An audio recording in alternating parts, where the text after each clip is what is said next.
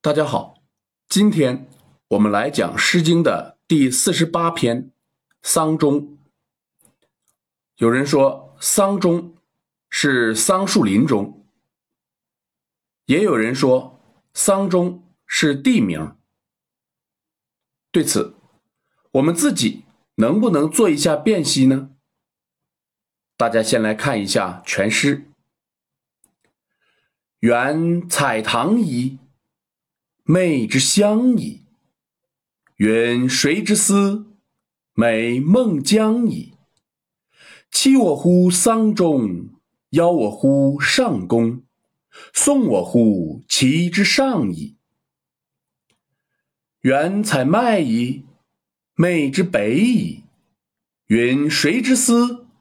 美孟邑矣。欺我乎桑中，邀我乎上宫。送我乎其之上矣。原采风矣，昧之东矣。云谁之思？美孟雍矣。欺我乎桑中，邀我乎上宫，送我乎其之上矣。全诗共三章，仍然是非常整齐的重章叠句。我们首先看每一章的头两句。唐和风是菜蔬，麦是谷物。在农业尚未出现以前，原始人是靠渔猎和采集生存的。后来人们学会了种植谷物，但是蔬菜栽培还要等待很久。才会出现，所以我们在《诗经》中经常会看到采摘各种植物的描写。而农业不发达，也迫使先民们要去采摘野谷。当然，对于不同人而言，这种采摘活动会有不同的意义。青年男女以此为借口，远离他人的视线。与情人约会，自然是在所难免的。本诗的作者，或者说诗中的男主人公，就是如此。他开篇就说：“到哪儿去采摘呢？要到昧这个地方。依据古人的说法，昧就是商都朝歌，春秋时期是魏国的城邑。”在它的下面，自然还有行政区划，也就是乡。它的具体位置就在昧的东北。我们读诗的时候，千万不要以为男主人公一会儿去北，一会儿去东。这个地方离男主人公一定很远。如果男主人公本身就在昧。他不会强调这个地名，他并不讳言自己跑这么远进行采摘活动的真实原因。在第三四句，明确的表达了自己思念恋人前来约会的目的。他说：“我心里想的到底是谁呢？就是那个他。”这里我们要强调一下。孟姜、孟义、孟雍，姜是《诗经》中的大姓，我没有统计，但是感觉姜一定是《诗经》中出现最多的姓氏。那么，邑和雍自然也是当时的大姓。孟姜指姜家排行老大的姑娘。《诗经》有“岂其娶妻，必其之姜”之语，可见齐国姜姓的女子必是当时公认的最好的娶妻对象。孟毅、孟雍也是如此理解。然则，男主人公是海王吗？要一气去约会三个姑娘？肯定不是。我们应该将这里的美理解为比谁谁谁更漂亮。所以，他要去约会的是一个比江家大姑娘、易家大姑娘、雍家大姑娘还要漂亮的大姑娘。读这两句话，主人公那种欣喜若狂的感觉油然而出。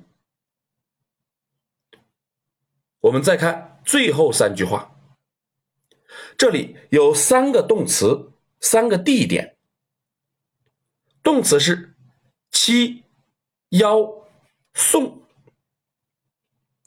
七是约定，二人尚未见面。送是送别，二人正要离开。邀在约定和送别的中间，应该属于二人见面之后的主要行为，所以它的意思应该是邀请。三个动词构成了一个连贯的约会过程。我们再来看三个地点。桑中，上宫，旗之上。旗之上，指的是淇水的岸边。子在川上曰：“逝者如斯夫。”川上就是河边。这个比较好理解。问题是桑中上宫该如何理解？桑中能是地名吗？我觉着不能。前面四句已经透露了二人约会的位置，魅邑东北部的某乡，这已经是一个很小的地点了。按常理讲，如果再交代地点的话，应该交代在这个地点的哪儿，而不是再出现一个新的地名。所以我倾向于将桑中理解为桑树林中。